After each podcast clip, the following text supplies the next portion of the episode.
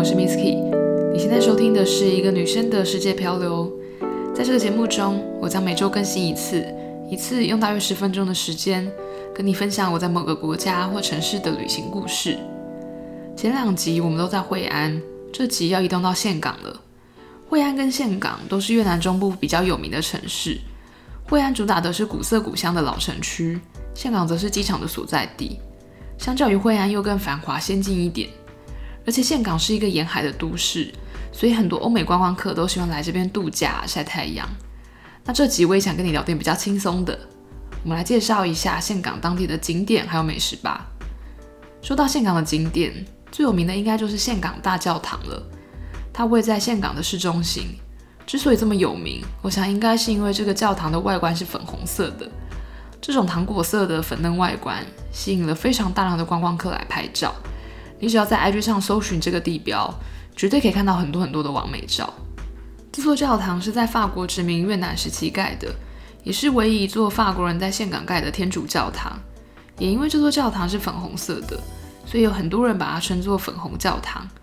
而教堂的屋顶有一个公鸡形状的风向计，也有人因此把它叫做公鸡教堂。从教堂再走个十分钟，就可以来到汉江。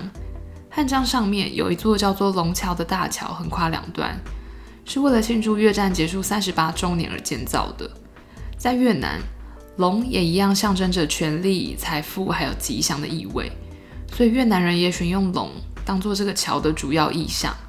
每到周末晚上，这座龙桥就会有喷水或喷火秀，然后会再搭配整条桥本来就有的 LED 灯。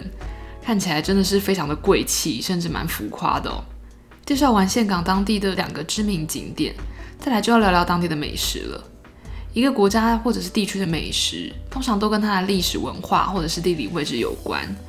说到越南，你可能会知道它的咖啡很有名，因为越南早期被法国殖民的时候，法国人就把喝咖啡的文化引进越南。根据统计，二零一八年世界上生产最多咖啡豆的国家，第一名是巴西。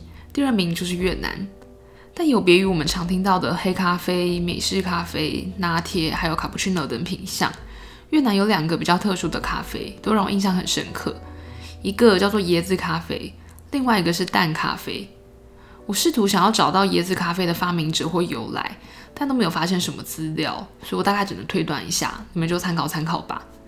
我觉得应该是因为越南地处热带，当地有很多椰子树，而且如果你走在越南当地，会发现有很多小贩也真的都在卖椰子汁，所以我觉得将椰子这个食材放入咖啡，应该是一个蛮合理的状况。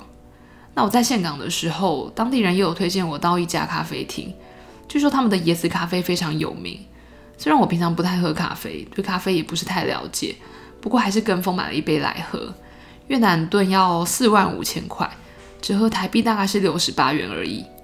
闻起来非常的香，那喝起来真的是超级甜。我觉得算是蛮好喝的啦，可是如果说是喝咖啡，我觉得这个甜度应该比较像是在喝奶茶的感觉。至于淡咖啡，是我上一次去越南北部的河内喝到的，这是一个生鸡蛋加咖啡的搭配。那这样子的搭配呢，就真的有点典故了。据说当时咖啡被法国人引进到越南的时候，当地还比较难取得鲜奶这个原料，所以就用炼乳来代替鲜奶，这也让越南咖啡的口味更特别，喝起来普遍也更甜。而且直到现在，越南当地的许多咖啡厅都还是有卖炼乳加咖啡这种品相。可是呢，因为炼乳没有办法像鲜奶一样打成奶泡，所以就没有办法做成卡布奇诺。越南人就发挥创意，把生鸡蛋的蛋黄、砂糖还有炼乳搅拌在一起，在一起加到咖啡里面，最后就变成了口感非常浓稠的淡咖啡。连对我这个很爱吃甜点的人来说，我觉得淡咖啡的甜度都还是真的有点过甜了。感觉真的是七分糖珍奶那种甜度，至于口感嘛，那种浓稠的程度有点像是在喝米浆或优格，喝完甚至会觉得有点饱哦。再来，我想要介绍的两个食物，其实都不是峴港的小吃或名产，可是他们在 Google 地图上面的评价真的都很不错啦。第一个号称是全越南最好吃的披萨，它叫做 Pizza Four Piece，老板呢是个日本人，店内贩售的披萨口味以 cheese 为主。也有一些肉类，还有海鲜的选项。这家店在越南全国的很多城市都有分店。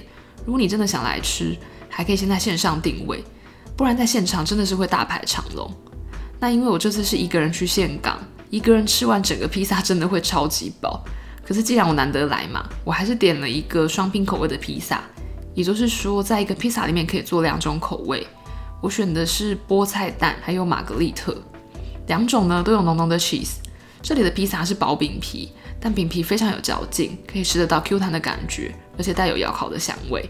整体来说，这家披萨是真的不错，店员服务也很好。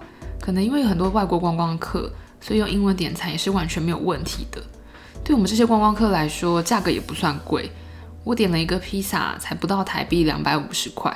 傍晚我回到青年旅馆休息的时候，又在 Google 地图上面看到一家庶民小吃，店名我不太会念。如果你真的想要吃，在地图上面找炸鱼米线，应该就可以看得到。然后呢，我看到各国的网友都说这家的鱼板米线非常好吃，而且刚好从我的旅馆走过去只要五分钟，我就决定拿这个当晚餐了。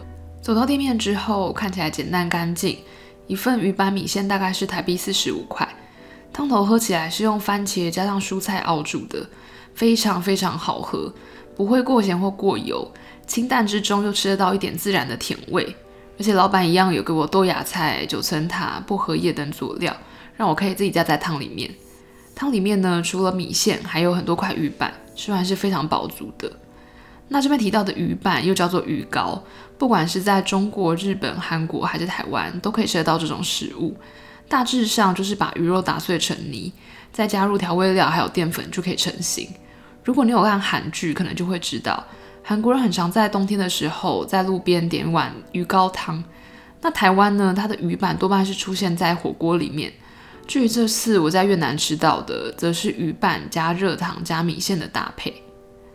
说到这里，这集的内容就要差不多到尾声了。